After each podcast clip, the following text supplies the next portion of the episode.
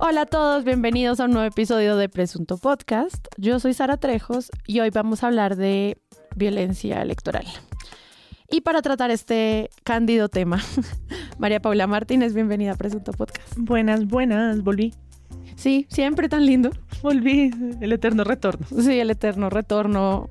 A veces para celebrar, como cuando llegamos a 200 episodios. Y a veces para hablar de estos temas tan difíciles. A veces para hablar de algo más, menos men- menos a- Jocoso, Jocoso, iba a decir. Sí, me- Jocoso y luego- bien. sí, luego me preocupé que no era la palabra, pero sí fue jocoso. Fue jocosísimo. Ese que acaban de escuchar es Juan Álvarez. Tomando agua. Juan Álvarez. Agua. Hola, buenas noches. ¿Escucharon bien? Hemos- Agua. Estamos súper serios. Uy, sí, es que yo estoy en un tratamiento para limpieza del hígado. O sea, las Por elecciones. si estaban con el O sea, ¿es el pendiente. periodo electoral? Nada, son los 45 años. Dije, voy a hacerme una pequeña. O sea, cumpliste años y entraste en ley seca. Electoral. Es porque te vas a hacer de esos exámenes cuando uno cumple años, entonces un detox para que salgan bien. para que salgan bien y luego engaño al médico. Entren a presuntopodcast.com, hay un lugar que dice donaciones, están todas las formas de donar. Usted puede ser un donante regular a través de Patreon o puede ser un donante que lo hace una única vez por mucho amor porque este episodio le cambió la vida o no, pero quiere hacer parte del grupo de mecenas. Y también pueden entrar a nuestra tienda y apoyar este proyecto. Queremos dar las gracias a Iván Ospina del barrio por habernos alimentado hoy, nuestro principal y único patrocinador gastronómico, que nos dio unas deliciosas lentejas eh, con albóndigas y queso, como en un aire oriental. Muchas gracias, Iván. Muchas gracias Iván por tu apoyo. También una recomendación especial, si usted quiere tomar Polarización, nuestra cerveza especial creada por Diosa Cervecería, también pueden ir a Diosa Cervecería en Teusaquillo, Bogotá, Colombia. María Paula, ¿de qué no vamos a hablar hoy? Pues hoy no vamos a hablar de lo que sucedió en la Asamblea General de la ONU cuando el presidente Petro tendría que haber empezado su discurso. Es anunciado que es el turno de su palabra y en ese momento hay una suerte de ruidajo en la sala que quienes estábamos viendo en vivo la traducción pues no alcanzaba a distinguirse del todo lo que, lo que ese bullicio estaba diciendo. Eh, lo que sí es que se alcanza a escuchar las palabras de quienes están en el estrado diciendo This is extraordinary, porque hay un ruido que no permite que el presidente arranque, que el presidente Petro arranque su discurso. Él mismo se nota impaciente, golpeando la mesa con las manos, pues como levemente, contando los dedos, ¿no? Como esperando. Él se voltea hacia hacia la mesa pues directiva de la ONU, esgrime algo así como ustedes dirán, se alcanza a escuchar más o menos que es algo así, él está esperando pues que haya orden. En ese momento pasa el clásico lugar común de los golpes de un estrado judicial, tres golpes a la mesa así para que la gente haya como orden, hay un llamado al orden, que más o menos se recompone y el presidente arranca con un protocolo bastante escueto, saluda rápidamente por nombre a dos personas y pasa a saludar a Antonella y a su esposa y empieza, ¿no? Sin tanto de honorable delegado, de honorable delegado, cada honorable protocolo, bla, nada de eso, que es muy su estilo, pero también hay estos lugares que arrancan por ahí. No se nota, creo yo, tan, tan molesto, está serio. Creo que es un lugar también para un estilo así. Y arranca hablando del golpe de Chile, del golpe a Salvador Allende, porque justo menciona que viene de ese país. Y pues no en vano lo hace ahí en la ONU, ¿no? Frente a todos los países y también habla de Cuba. Y finalmente pues su, su discurso tiene lugar con las personas que están ahí. Obviamente las cámaras de la transmisión están concentradas en el presidente Petro y no tanto en el auditorio, que lo está escuchando, que tiene muchas sillas vacías, pero también tiene muchas sillas llenas, pero que los medios pues colombianos repararon mucho más en ese suceso que en lo que en su discurso quiso decir, ¿no? Habló por supuesto, de la economía, de la violencia, de los recursos naturales, un discurso internacional que está pues conectado con ideas que él ya ha dicho en otros, en otros escenarios, pero pues todos los titulares estuvieron concentrados en la suerte de boicot, en el no le pararon bolas, no le pusieron cuidado, no querían escucharlo, eso muestra el descontento internacional, ¿no? Se fueron, se enfocaron como en el lado de eso que duró apenas unos minutos, que yo sí creo que simbólicamente hay que remarcarlo y Claro. Pues es algo, como dijo el señor de la ONU, extraordinario, pero pues de eso no nos vamos a extender, pero podríamos en algún momento hacer algo sobre ese Petro internacional viajero y su, no sé, las reacciones que suscita en estos espacios. Juan Álvarez, ¿de qué no vamos a hablar hoy? Bueno, hoy tampoco vamos a hablar de el panel de opinión de cifras y conceptos que se encarga de preguntarle a unos miles de sujetos que consideran líderes de opinión acerca de sus percepciones y opiniones sobre la realidad del país y también sobre sus consumos de medios. Y pues eh, queremos también dar las gracias a los escuchas de este bello podcast porque, eh, porque nos escuchan. Porque nos escuchan eh, a, los, a los oyentes y también a los denominados líderes de opinión que nos pusieron allí en esa lista de consumo donde el podcast de María Jimena Duzán sigue arriba, pues creciendo con un 34%. Nosotros estamos en una posición eh, como quintos o sextos con el 4%, pero también queremos un poco poner de presente que mm, pues en esta categoría de podcast tienen mezcladas programas que son de radio, eh, que se emiten en radio, como mis preguntas de Roberto Pombo y el reporte coronel. Y pues eso yo creo que mueve un poco las cifras propiamente de lo que es el podcast. Pero bueno, en todo caso, como formato y pues como lugar en el que circulamos, ¿no? No, no circulamos a través de la W ni de Prisa Media. Si tú ves esa lista, todos son medios grandes y Presunto Podcast de Sillón Estudios. Sí, exacto. Que es muy precioso también ver la importancia del podcast y la voz como mucho más independiente en este lugar y es algo que yo agradezco muchísimo. Pero sí, eso que ustedes dicen, uno, pues un súper saludo a Tatiana Duque de Revueltos con Política. Ese lugar, también al equipo de Carlos Solano del Café de hoy del Tiempo, como hacer podcast diarios es un trabajo muy difícil, yo no sé cómo lo hacen, yo que hago podcast todo el tiempo no podría hacer algo diario como ellos, María Jimena. Sí, saluda a Lucy, la productora de María Jimena, que pues tiene que manejar una agenda delirante para grabar toda esa cantidad de cosas a la semana. Claro, o sea, tienes que estar en modo podcast constantemente. En términos de industria, el podcast de María Jimena Dusan fue un original de Spotify que cuando esto ocurrió, muchos creadores de podcast pensamos que había como una gran salida a la financiación privada por parte de grandes plataformas de podcast originales. Y hace poco dejó de serlo. ¿Cuáles son las razones? No sé. Es un secreto corporativo. Pero aún así yo me imagino ellos diciendo, no voy a financiar un proyecto que resulta ser el podcast más relevante para la formación política de líderes de opinión en Colombia.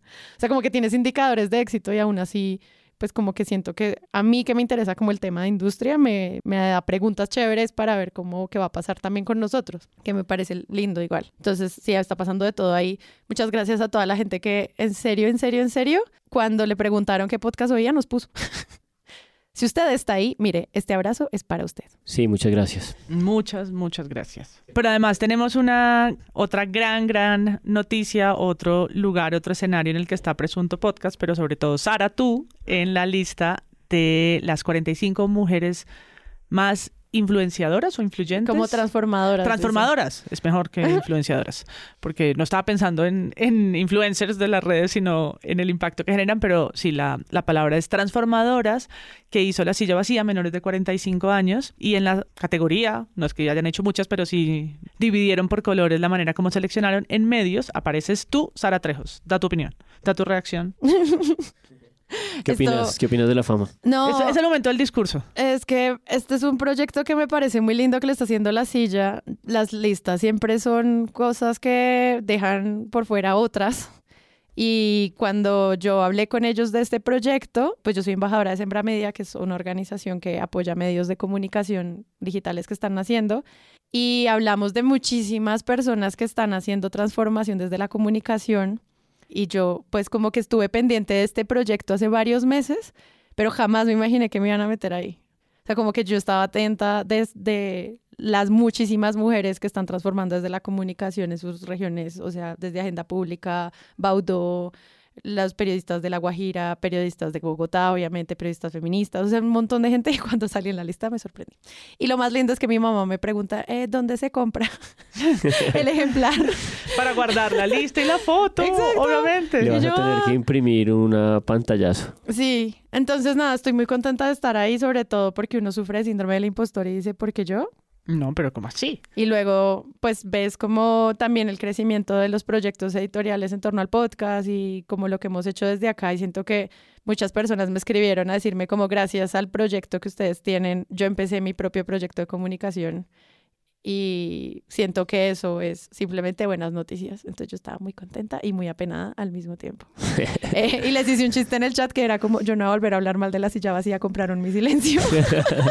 sí, quedó, quedó Vamos a ver cuánto me dura, pero pues muchas gracias por esta lista. Ojalá hagan más porque siento que mm, mujeres transformadoras en gremios es lo que hay y esta publicación muestra los muchísimos cientos de nombres que hay que seguir como mencionando en distintos Y que es una forma para conocer otros nombres. de pronto mucha gente que está ahí Exacto, no sabía... Es un buen sistema para uno, por curiosidad, eh, enterarse de curadurías que de otra manera uno no tiene tiempo de hacer ni manera de hacer. Muchos entramos a, celebrar, ver allí a las periodistas colegas, a, a Sara, a Laura de Baudó, a Carolina Arteta, porque es nuestro sector y lo conocemos y nos da mucha alegría que, que puedan estar ahí listadas, pero mucha gente de pronto no, no conoce ni esos proyectos ni las conoce, así como yo descubrí personas que sí, sí, por sí, supuesto no a G, porque además tenemos que decir que en esa misma lista estás compartiendo puesto con Carol G, eso me parece muy relevante.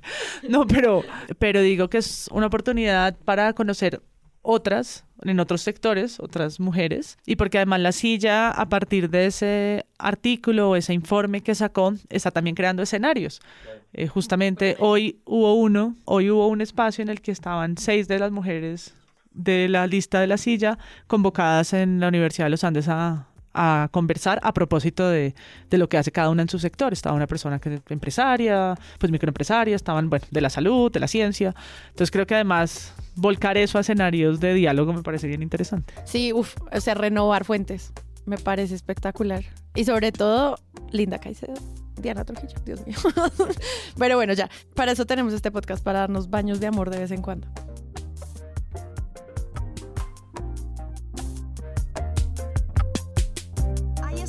Y muchas preguntas en el país por un video que muestra a varios hombres armados amenazando y cometiendo abusos contra los habitantes de Bocas del Manso, una vereda ubicada en Tierra Alta en Córdoba. Según las primeras investigaciones, se trataría de miembros del ejército destacados en la zona, aunque uno de los hombres armados dijo pertenecer a las disidencias. Catalina, hombres, Son cinco los uniformados que se ven en los videos grabados por campesinos de la vereda El Manso en Tierra Alta, Córdoba. Llegaron encapuchados, armados y sin identificarse, irrumpieron en este paraje rural. Una mujer los increpa por sus amenazas. Ante las primeras denuncias de la comunidad que señaló que estos hombres pertenecían al ejército, el alto mando militar recopiló los videos tomados en la zona. Miembros de la inspección iniciaron el análisis de la presencia de estos cuatro hombres que portan camuflados. En la madrugada, el Ejército Nacional emitió finalmente un comunicado oficial sobre los hechos ocurridos el pasado 11 de septiembre en la zona de Tierra Alta, esto en el departamento de Córdoba, y señalan en el tercer punto del comunicado que posiblemente militares adscritos al batallón de infantería número 33 estarían relacionados con estos hechos de violencia que afectan a la población civil y a los niños que se encontraban allí. Fueron tres los elementos que llamaron la atención de las autoridades. El primero, que estos fusiles Galil Ace son las únicas armas largas que usa la tropa regular del ejército y que los cuatro hombres los portan. El segundo es este objeto, denominado el cartucho de la vida, que está marcado de color amarillo y que solo es usado por la fuerza pública. Una tercera arista que fue determinante para esclarecer quiénes hacían presencia en la vereda del Manso de Tierra Alta, Córdoba, fue la verificación con las unidades territoriales del ejército de las coordenadas de las tropas que podrían encontrarse cerca y una coincide con el grupo de uniformados. Mucha atención que, el comando del ejército acaba de revelar el retiro de cuatro suboficiales y de seis eh, eh, oficiales lo mismo que de ocho soldados profesionales por las graves agresiones, intimidaciones y abusos de las que fueron víctimas habitantes de la comunidad del Manso. en el totalmente contrarios al actuar institucional, transgrediendo las normas, las leyes y la doctrina militar al realizar actos inapropiados en contra de la población civil, emplear prendas no autorizadas, cubrirse el rostro, usar inadecuadamente las armas de la República entre otros aspectos tácticos militares. Ha decidido retirar con pase a la reserva a un personal de seis oficiales y cuatro suboficiales que con su actuar han comprometido los principios y valores de la institución. Por otra parte, por decisión... Durante la semana del 12 de septiembre de 2023 ocurrió un escándalo denunciado en la que se decía en ese momento que presuntamente miembros de la fuerza pública habían intimidado a los habitantes de Tierra Alta, Córdoba, con armas de fuego. Esto ya es raro. O sea, la denuncia ya es rara, genera muchísimas noticias y empieza de nuevo una nueva historia sobre cómo cubrir a las fuerzas militares en este gobierno, que la primera pregunta era, o la que habíamos visto era si iban a apoyar o no al presidente, que eso era lo que se cubría y lo que se decía, pero ahora sobre golpes militares y sobre intervención en la población civil es como de las más fuertes, es esta noticia que empieza a crear nuevas formas de narrar.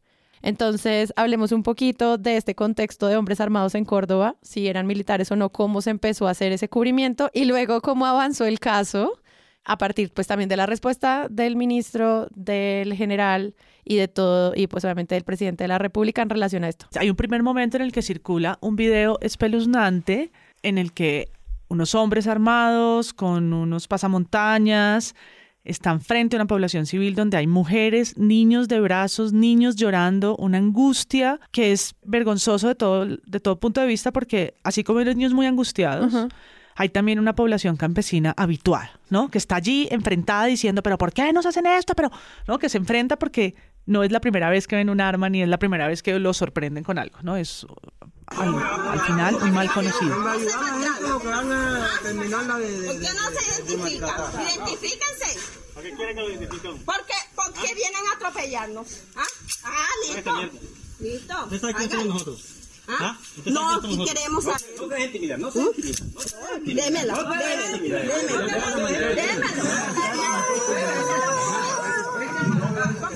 ¿Por qué no se comparan con otros, sino con uno que es un civil, que no tiene cómo defenderse? ¿Ah? ¿Le parece justo amenazarme con una pistola teniendo yo a mi hijo? Grábelo, grábelo y... Hey, Néstor, teléfono. ¿Le parece justo? Grábalo, grábalo. Unos criminales. Eso es lo que son. Unos criminales. Seguramente si llegara a mi casa un segmento de un batallón así, que jamás me ha tocado vivir algo así, desde el privilegio de una ciudad y sí, y de mi casa, pues no sería esa la, reacción. Probablemente entraría en cólera o en pánico absoluto. Esa es una población que, que se enfrenta a grupos armados, legales e ilegales constantemente. Sin embargo, por supuesto, están intimidándolos y los, sobre todo los niños y las niñas están muy angustiados y la población está indignada y les reclama de frente. Menos mal estamos en el 2023, entonces hay celulares y hay la posibilidad de que graben a estas personas, las graben y registren lo que está pasando.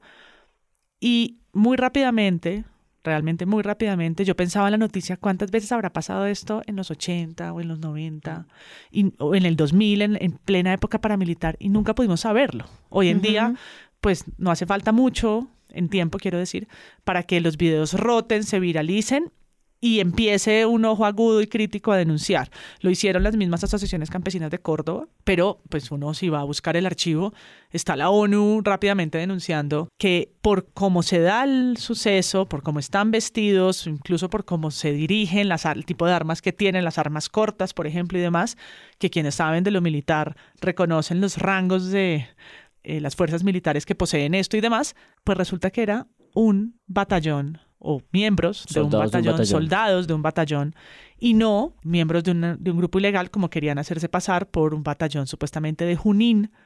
En Córdoba, donde en efecto hay presencia sí. de, de, grupos no, armados No tienes ilegales. que fingir una obra de teatro de terror en un lugar que en serio está pasando por problemas de seguridad tan altos. Y, lo, y si lo haces, ¿qué te estás jugando? Sí, ¿a qué en una época electoral, que pues sobre eso es este episodio.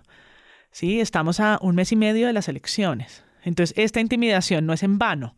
Sí hay un mensaje, un mensaje que además tuvo, creo yo, un doble efecto. Ahora vamos a hablar de, de cómo se cubrió ese segundo momento cuando ya hay una comprobación del hecho de que son militares, porque hay un momento de duda, ¿no? No se sabe, pues se reconocen, se dicen, se nombran como ilegales. Toca esperar un momento a que haya ya una una confirmación, una comunicación oficial.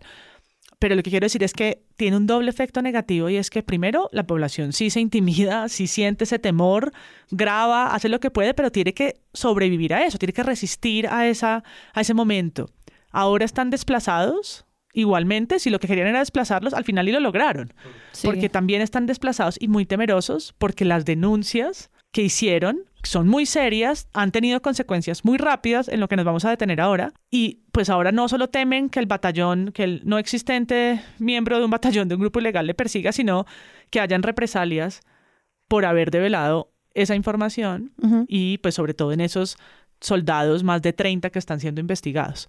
Entonces el efecto, como siempre, más perverso y más rápido es para la población civil, porque mientras la justicia militar opera y mientras todo pasa, pues sí, les destituyen y qué sé yo, pero ¿y los niños que vivieron eso? ¿Cómo le explicas a un niño de nueve años? No, no, es que era la fuerza, las fuerzas militares y yo creo que más de una persona, y ya con esto cierro, perdón la extensión, recordó lo que pasó en el Putumayo. Claro. Que es lo mismo, es decir, es ese mismo modus operandi de llegar con atuendos confusos, ¿no? Que llegan a una población, en Putumayo la gente pensó que llegaban a ayudarles. Sí. Para descubrir que eran los que estaban antes con un mameluco, ahora tenían otra pinta y eran los mismos militares los que llegaron a acribillarlos, cosa que, eh, lo digo así porque la fiscalía así lo develó, fueron muertos en indefensión, fueron avaliados en estado de indefensión. Entonces a mí realmente me da mucha indignación cuando leo eso, digo, es que no puede ser. O sea, en el Putumayo, una mujer embarazada en posición de indefensión es avaliada y aquí hay unos niños que tienen que ver cómo las fuerzas militares que supuestamente les protegen, que muchas organizaciones han llamado a una mayor presencia en este momento electoral tan difícil, sean quienes les están intimidando. En esa escena que bien detalla MP, pensaba también justamente en como en la decisión y, y, en el quiebre que tuvo que haber en ese, en ese poblado, en esa gente, para que en un punto, intimidados frente a la idea, aquí están disidencias porque aparentemente el disfraz es de disidencias, ¿no? O sea, el disfraz del, es como particularmente para hacerse pasar de disidencias, que estos campesinos en un punto digan, un momento, ustedes son soldados y los confronten, les digan, identifíquense, ¿por qué no se identifican? ¿Por qué están disfrazados? Algo, algo tuvo que haber pasado ahí, ¿no? Como que ese, ese relato me hace falta todavía. Yo quiero meter algo en la cucharada y es que yo creo, esto es de la absoluta ignorancia. Sí, especulación. Que es, su especulación, que es su misma proximidad a la guerra. Es decir, también les conoces y, y, te vuelves buen observador de sus atuendos, de sus formas, de su lenguaje. Sí, claro, no, cuando uno habla de los expertos en fuerzas militares, no se está imaginando al estudiante de seguridad pública de una universidad de Bogotá. Ellos sí saben cómo hablan, cómo se ven, qué armas tienen y cómo se dirigen a la población las disidencias de las FARC, el ELN, el Clan del Golfo y los que tienen muchos años sabrán cómo fue la arremetida paramilitar del, uh, de principios del 2000, pues me refiero muchos años no, pero digamos más años de los jóvenes y niños que estaban ahí que no lo pueden recordar. Y yo creo que sí tienen suficiente evidencia ante sus ojos para decir aquí algo, algo no cuadra. Yo sí siento al menos en el cubrimiento de los medios la pregunta de esto porque podría ser un buen plan. O sea, yo veo el espectador o cambio diciendo esto es inaceptable en serio, pero no sé si hay alguna, algún medio que haya dicho no, pero pues pobrecitas las fuerzas militares con estas manzanas podridas. no, claro que no. El, el, cubrimiento de cambio me parece que ha sido particularmente eh, detallado. Tienen varias notas en, semana. en los últimos días y han filtrado un poco la tensión que hubo entre el comandante del ejército y el comandante de las Fuerzas Armadas, que son diferentes, porque parece que uno tenía pues una posición sobre qué tanto ir en las sanciones tanto a los 11, 8 disfrazados como a los comandantes que estaban bajo su cargo. Pero hay otra escena importante en todo esto antes de saltar a, este momento eh, más, más reciente y es que inmediatamente esto se hace viral y efectivamente está cruzado como por una ecuación de estas ecuaciones entre azarosas y, y posibles en la contemporaneidad por, por la grabación es que muy, muy rápido, pues el Ministerio de Defensa reacciona y manda una comisión a investigar. Y la mm. comisión es un helicóptero en el que van treinta y pico de personas, Procuraduría, Fiscalía, Defensoría, al que le disparan apenas llega. Sí, Dios. Registró el momento del ataque al helicóptero del ejército que llevaba una comisión de 20 personas a la zona de Tierra Alta en Córdoba para verificar y recoger evidencia sobre los hechos ocurridos el pasado 11 de septiembre. Fue sobre las 5 de la tarde de este miércoles cuando este helicóptero MI-17 blindado llegaba a la vereda Bocas del Manso en Córdoba. Un campesino graba la trayectoria de la aeronave que en su interior llevaba 20 delegados de la Fiscalía, Procuraduría, Personería, Defensoría del Pueblo y Ejército que buscaban llegar a la zona y recopilar evidencia que les permitiera esclarecer la presencia de militares que se hicieron pasar por disidencias en la zona y, entre otras, el abuso sexual cometido contra una mujer.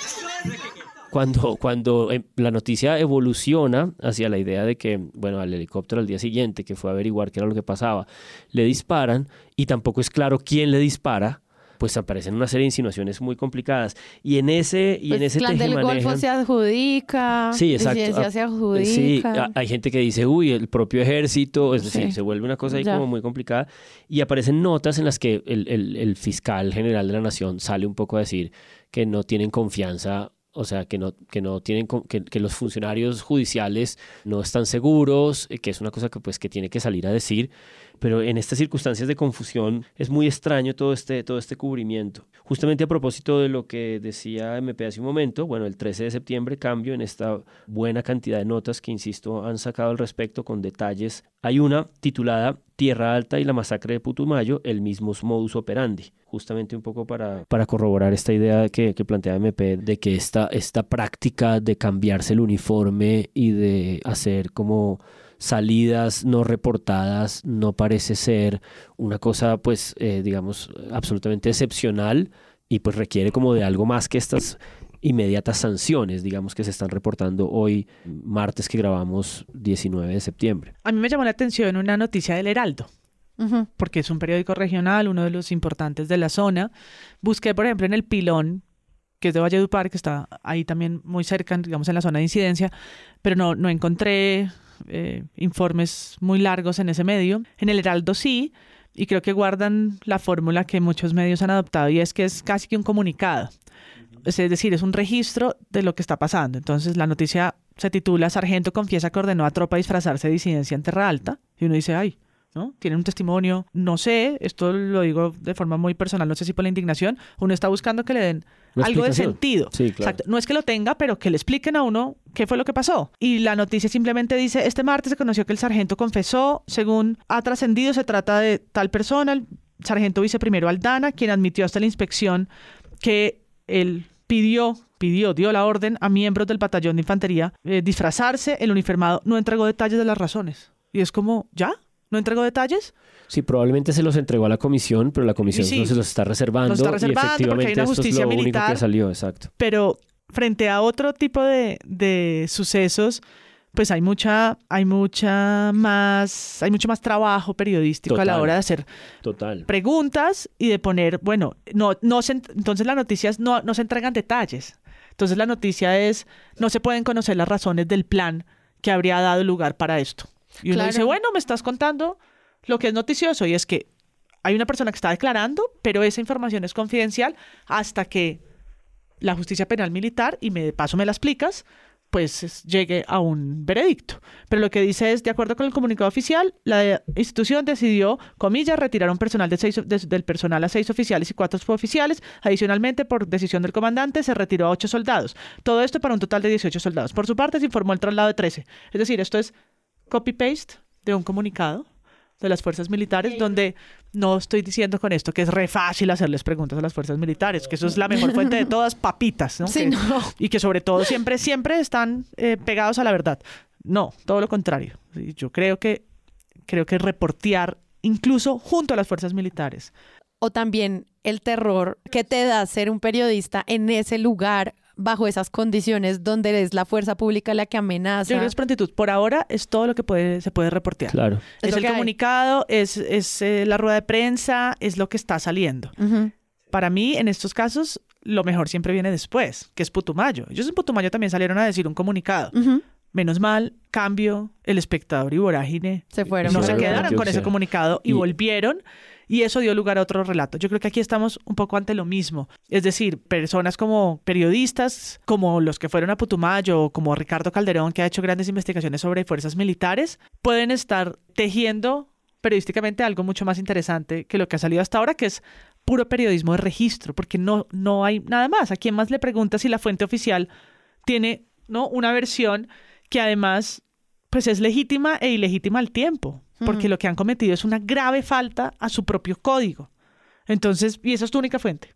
Es ese viraje al cubrimiento de estos hechos, porque es lo que tú dices, hace, no sé, antes de este gobierno la narrativa estaba muy centrada en la protección de este tipo de cosas, retomando el caso de Putumayo, el cubrimiento de semana era pues a favor de el batallón que intentó desmantelar a los narcotraficantes del Putumayo que estaban con lo del pasar cocalero y toda la cosa. Estaba todo este despliegue y en este caso las fuerzas militares son una institución que trabaja para Gustavo Petro y uno siente que hay una nueva aproximación a eso. Entonces tú ves en semana cosas como urgente, dos puntos.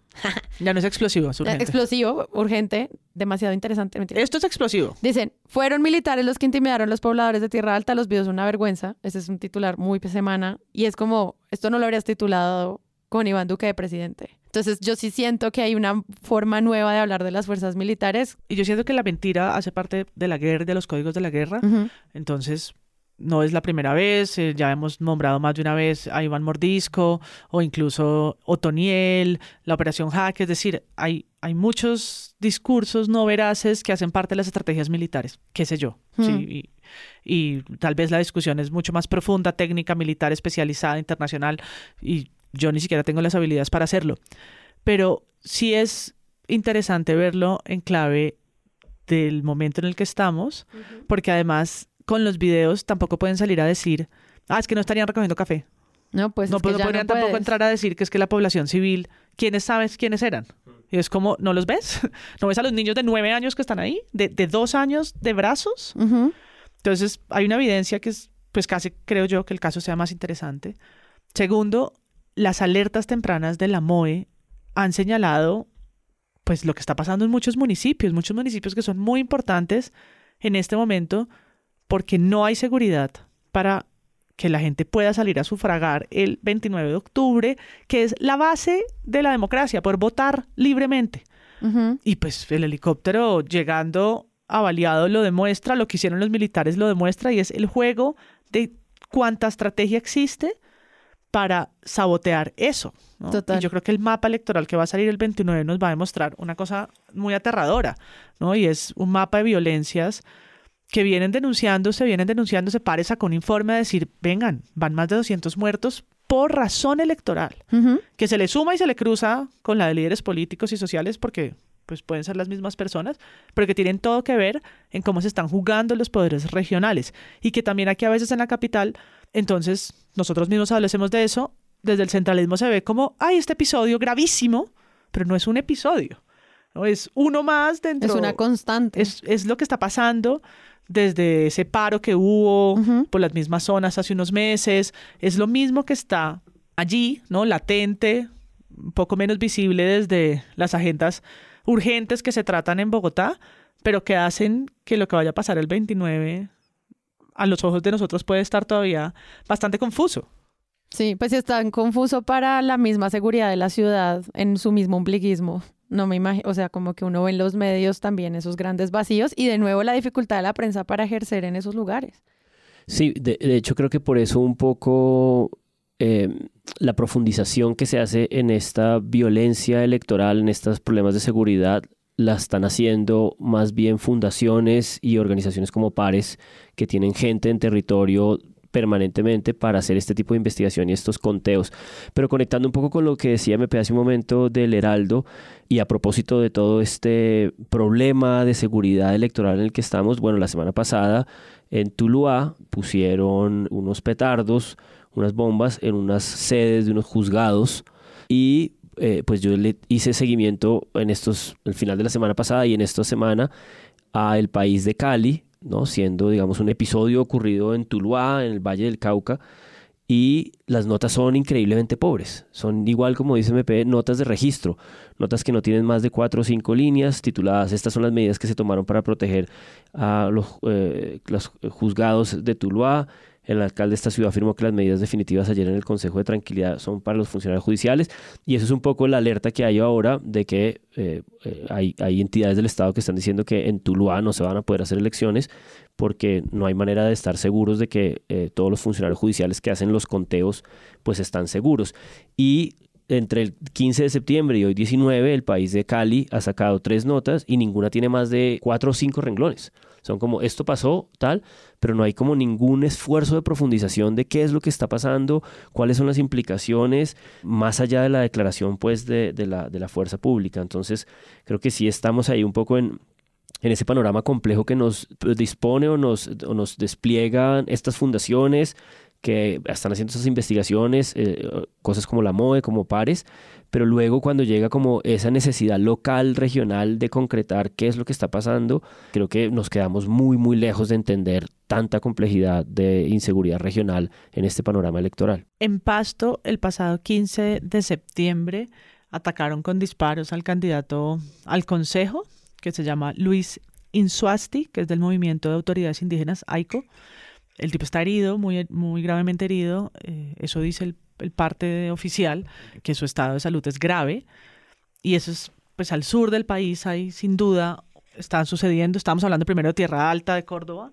y aquí estamos hablando del sur, que es otra de las zonas eh, más difíciles, y a propósito de eso, en hora 20, en el proyecto electoral de hora 20, que pues ya empiezan a tomar como más fuerza los proyectos electorales de los medios, a ver si estas elecciones despegan de alguna manera, porque han estado un poco sosas y poco encantadoras mediáticamente hablando, ¿no? Como que estamos a poco tiempo y no pareciera que estamos en campaña en algunos lugares. Hoy empezó María Jimena Duzán con su proyecto electoral que se llama Vote Bien, no coma cuento o al revés, no coma cuento, vote bien, y empezó con House of Char. Eh, Char. Of Char. House of Char. Char. Alex Char. Alex Char. House of Char para hablar pues de, la, de las elecciones en Barranquilla. Y Hora 20 tienes lo propio, se llama Hora 2023 y es el proyecto en el que ocuparon, se ocuparon de hablar de estos distintos casos, de tratar de, de unir lo que ha pasado en las últimas tres o cuatro semanas, sumado pues a los informes que recientemente salieron, porque el de Pares recoge un, un periodo largo de tiempo, del, de agosto del 2022 hasta, del 2022 hasta agosto del 2023, y llaman a varias personas, entre esas, muy interesante el panelista, eh, que llamaron al defensor del pueblo, señor Camargo, Carlos Camargo. Y él hace una intervención en la que lamenta lo que sucedió con el helicóptero, que pues está en todo el, tiene todo el lugar hacer eso.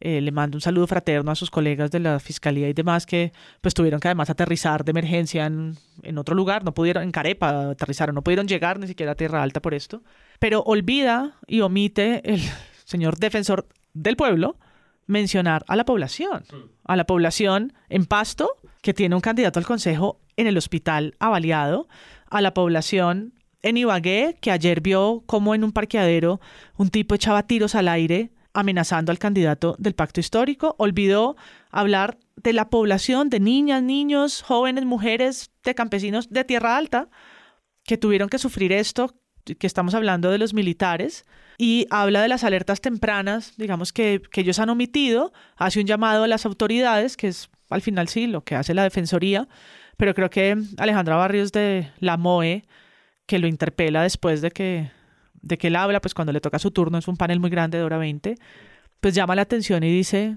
¿dónde está la Defensoría del Pueblo? ¿Y qué impacto tan grave tiene esto? Dice Alejandra Barrios, hemos pedido nosotros mayor presencia de la fuerza pública. Hemos pedido que una de las maneras de dar más garantías es que la gente se sienta seguro, segura. La gente que tiene que ir a votar, los propios candidatos que tienen que ir a hacer campaña, les tienen que conocer.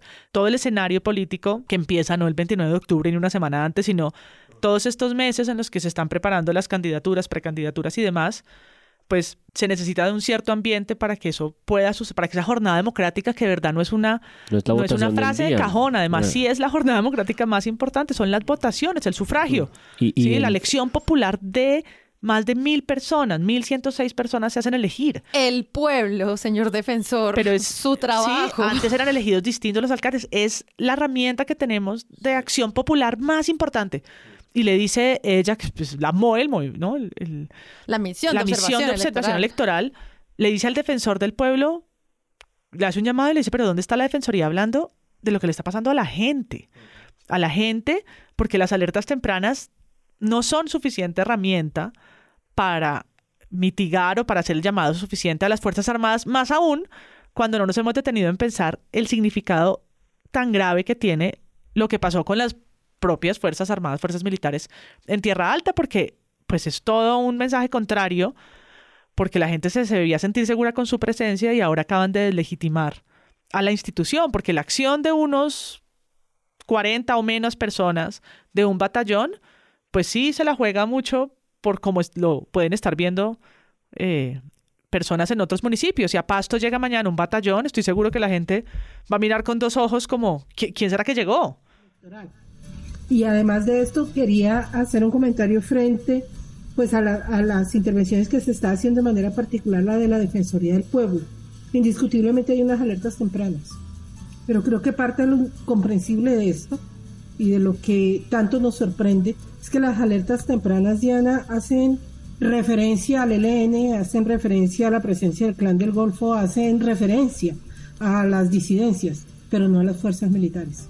Y creo que aquí lo que realmente se está poniendo sobre la mesa es cuál es el papel que están jugando las fuerzas militares en todo este entorno en conflicto, porque lo que se estaba depositando era una confianza y en materia electoral en esto también quiero ser muy enfática. En materia electoral el llamado que de manera permanente se estaba haciendo era una mayor presencia de las fuerzas militares para que pudieran dar al Ejército Nacional tranquilidad a los candidatos y a las comunidades para poder desarrollar un proceso electoral en confianza y con, con garantías. Entonces creo que de una parte vale la pena que la Defensoría del Pueblo en sus alertas tempranas vea también cuál es el accionar del ejército en los territorios y en segundo lugar rápidamente también el Ejército Nacional tiene que señalar qué es exactamente lo que está pasando ahí, porque tenemos una gran confusión en términos de actores del conflicto en muchísimos territorios del país.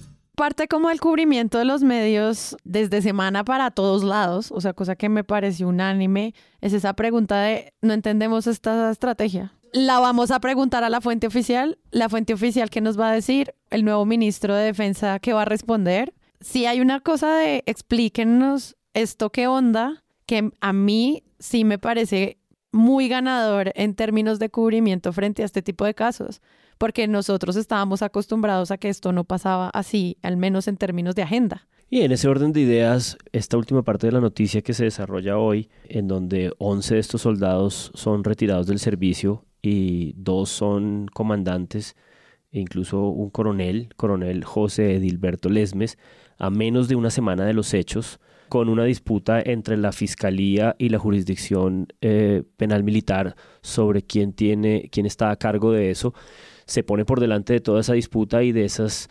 usualmente aplazadas eh, esperanzas de respuesta y, que esto haya ocurrido así de rápido, eh, creo que desconcertó a mucha gente. Recuerdo muy bien esta mañana en la mesa de 6 a.m. en Caracol, dan la noticia tratan de dejarla ahí un poco como en frío, como simplemente pronunciarla, y Vanessa de la Torre sí los para y les dice, pero un momento, a ver, ¿ustedes no les impresiona? O sea, que hayan sacado y que hayan contestado así de rápido.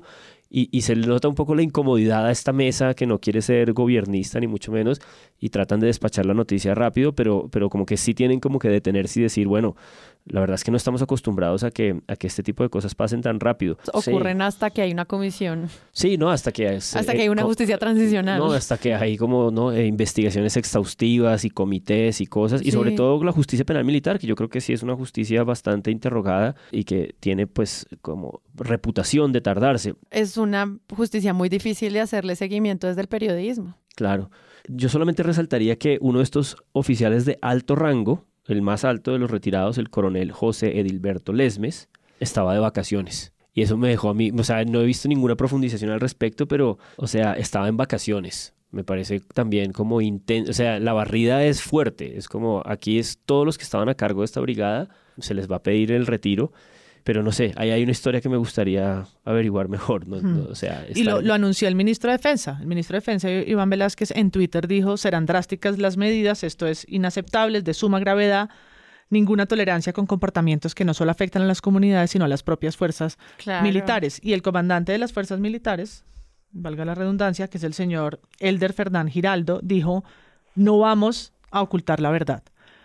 Que sí, pueden ser saludos a la bandera, qué sé yo, no, no, pero no, son... No recae, no estoy Pero poniendo... si es nuevo. Pero no son lugares comunes No son viejos, lugares. son lugares comunes nuevos. O Son sea, lugares puede- comunes puede- nuevos. Pueden ser retóricas, podemos, puede que esto haya que seguirle haciendo seguimiento para A ver, a qué si sí, conduce, pero es pero es nuevo. una enunciación diferente. También O sea, pasó con Putumayo, la fiscalía pues ya dio el veredicto y eso pues entonces dio pie a que eh, continuaran las investigaciones y por supuesto la justicia en ese caso. Entonces yo creo que sí es, si hay un cambio, si hay un cambio, si no se notan las columnas de opinión o se no se nota tanto en el discurso mediático, pues uno lo podría ver en el tiempo, ¿no? Ver qué pasa, no en el periódico Ujú. El Tiempo, sino en el tiempo. Pero también en el tiempo. Pero también en el tiempo, ¿no? De ver cómo, Ujú. qué pasa, ¿no? ¿Qué, qué pasa en unos meses y eso, si eso lleva a algún lado. Pero creo que sí es impresionante cómo rápidamente sí se notan esas medidas drásticas de las que hablan. Sí, sí, O sea, sí. Si hay un encontrón, creo yo que es interesante ver cómo se enfrenta el Ministerio de Defensa a la Fiscalía.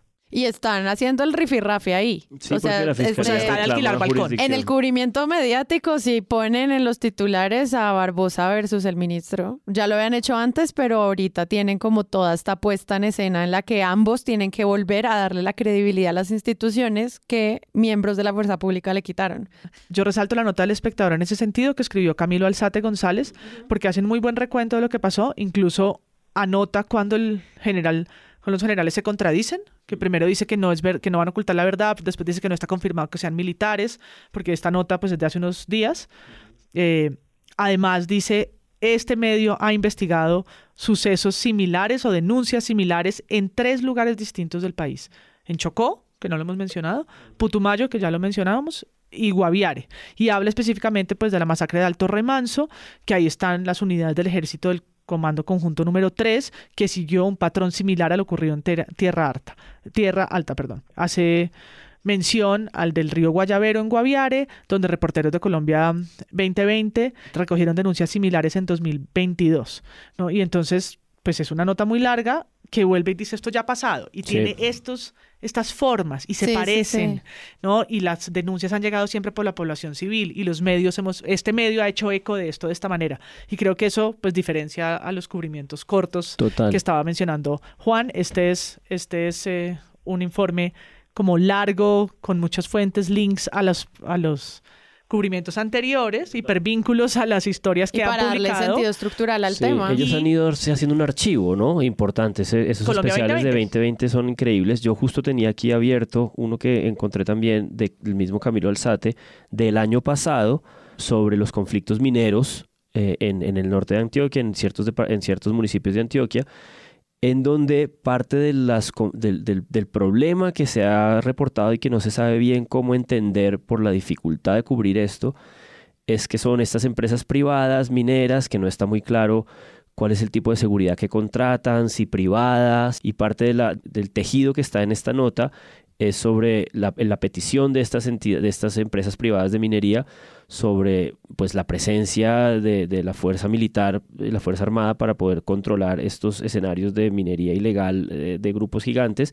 Y todo eso es lo que va haciendo estas mezclas difíciles de estabilizar municipio por municipio de manera diferente, pero ciertamente este eh, archivo que ha ido construyendo Colombia 2020 del espectador es impresionante como en estos temas como locales de seguridad municipal en este último año y, en este último tiempo, desde que básicamente se descuida el acuerdo de paz y creo que es un poco el consenso del crecimiento de los últimos dos, tres, casi cuatro años de grupos armados ilegales eh, con economías ilegales concretas en, en casi 300 municipios del país. Pero además, yo creo en la futurología que no me corresponde que las próximas semanas van a estar Se van a llenas sí. de esto. Es decir, Sí. esto Eso solo va a va a resolver crecer lastimosamente. O sea, el próximo mes es más agudo. Se recrudece, como dirían los medios, la violencia en las regiones. Contra la los población civil, la población población civil. civil. de esos lugares que están con bandera roja según la MOE o, o según pares, se les vienen unas semanas muy intensas y yo creo que ahí el periodismo pues además de registro tiene que empezar a tejer esas denuncias que sí logren ojalá levantar más banderas que no no sé qué cuáles son los llamados que deberían hacer pero pero yo creo que sí hay una función, ahí sí de ese rol, Hmm. ¿no? De, de marco de interpretación y es, esto está pasando y nos queda, TikTok ya empezó, estos son seis semanas al 29 de octubre. Sí, Sí. es violencia contra la prensa y, su, y apoyarse en las posibilidades tecnológicas que los mismos ciudadanos Mm. van a aportar en este mes. Pues miren los periodistas que han muerto este año, ¿en qué lugares son? Eh, a propósito de todo esto y un poco de esta predicción, el 30 de agosto, o sea, hace ya casi pues tres semanas, en los huevos revueltos de la silla vacía invitan a Andrés Preciado, de una de estas fundaciones que piensa todos estos temas, y él, él de algún modo despliega un panorama muy claro porque ahí empezaron a aparecer estas alertas de la Defensoría, de la Procuraduría, esto se va a poner complicado. Y él hace una categorización que me pareció muy, muy importante, pues como para entender toda esta confusión. Y él decía que, bueno, efectivamente estamos desbordados en grupos eh, ilegales, ELN, eh, Clan del Golfo, disidencias, Estado Mayor. Y él decía, mire, para hacerlo simple, hay territorios en disputa, hay territorios dominados y hay territorios de coexistencia. Y dependiendo de cuál sea esa fórmula, pues los dominados la gente sale presionada a un tipo de votación. Es decir, si está el territorio dominado, la gente la empujan a votar de una cierta forma. Si el territorio está en disputa, la gente va a tender a no salir. Porque en esa disputa, pues es que no hay, es- la disputa es un poco para, para, para terminar produciendo una imposibilidad democrática.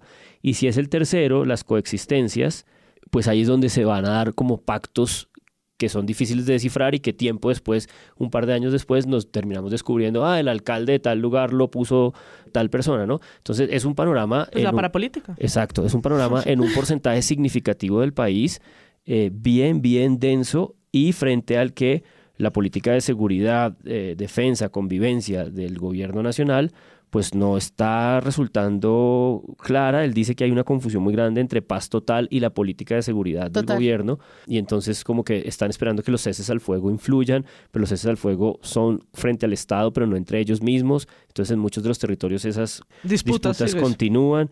Entonces es un panorama bien, bien denso que yo creo que hay que seguir atento a cómo los medios le van a dar sentido para ver si entendemos algo. Cuando las instituciones faltan, como en el caso que estamos hablando de Córdoba, el rol de los medios es clave para ayudar a esclarecer las cosas. Los medios sí son referencia, en época electoral son muy, siempre lo son, pero son muy importantes.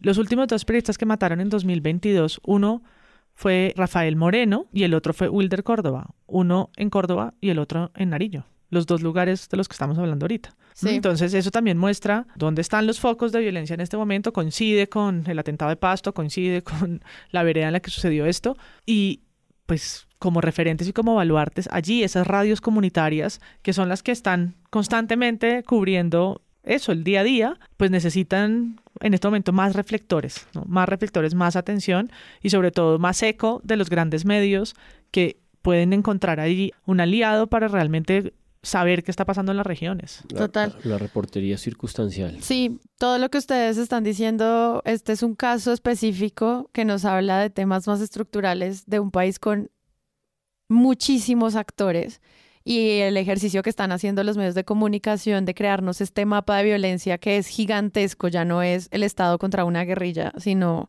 muchísimos grupos armados y cientos de intereses locales que están entremezclados poniendo en juego la vida de la gente. Es un gran reto que necesita tiempo y cuidado. Y estamos viendo que los periodistas pues están poniendo la mayor capacidad para tratar de entender esto. Entonces, ojalá nada de la futurología que dijiste se cumpla porque esperamos que sean unas elecciones pacíficas donde la gente tome decisiones basado en el conocimiento y la información de quién puede ser su mejor gobernante. Está difícil. Sí. Sí, yo, yo, sí, yo sí soy ingenuo y creo, digamos, en la premisa que a mayor información, Sí, sí hay mayor democracia, Pues, es decir, sí hay mayor posibilidad. Esa es la premisa de este podcast. la, la situación en muchas regiones es difícil porque son desiertos de información, porque no tienen medios y porque no tienen cómo tener más marcos de interpretación de su propia realidad. Mm. Por eso creo que también el rol de los medios desde la capital de irradiar mucha más información de lo que está pasando ahí es clave del centro para allá y por supuesto recibir Ujú. de las regiones hacia acá y pues sobre todo fortalecer los focos de información allí. Pero al menos este será un ejercicio. Presunto Podcast nació en las elecciones por la misma indignación y necesidad.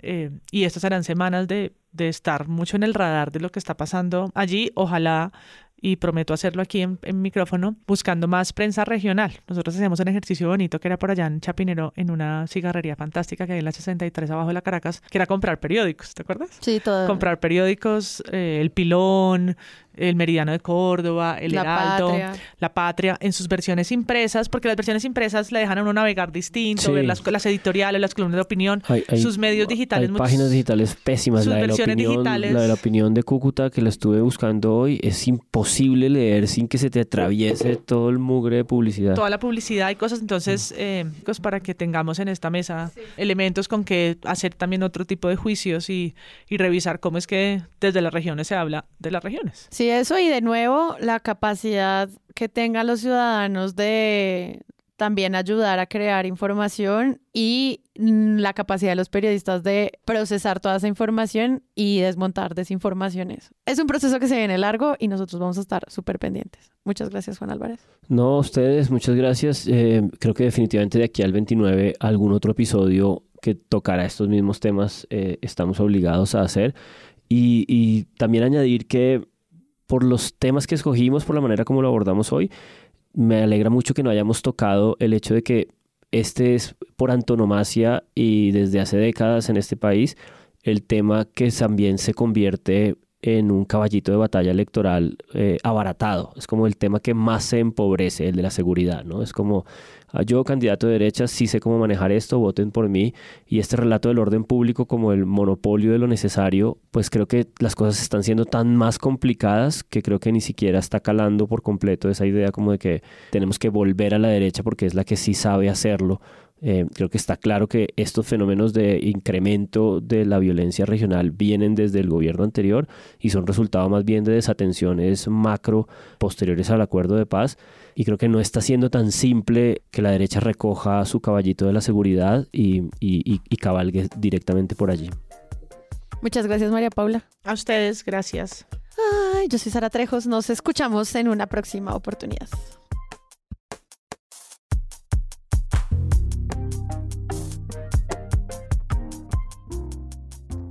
Si les gustó este episodio y quieren apoyar este podcast, los invitamos a que lo compartan en todas sus redes sociales. Esa es la mejor manera de crecer. Presunto Podcast es producido por Sara Trejos con el análisis de Santiago Rivas, María Paula Martínez, Juan Álvarez y Andrés Páramo. La postproducción la hacemos Rodrigo Rodríguez del Oro Podcast y yo. Nuestra asistente de producción es Paula Villán de Sillón Estudios.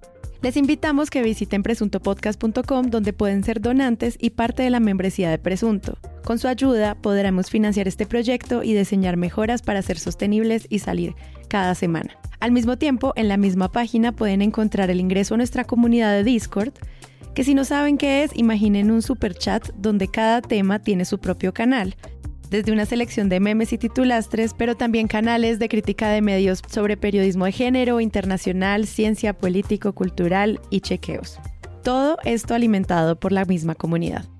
También pueden escucharnos en nuestro canal de YouTube y en todas las plataformas de podcast. En algunas de esas plataformas nos pueden dejar calificaciones y comentarios. Eso siempre ayuda a que otras personas nos encuentren. Presunto Podcast es producido en Sillón Estudios, una red de podcast independiente donde pueden encontrar otros podcasts. Gracias a ustedes por escuchar. La próxima semana esperen un nuevo episodio.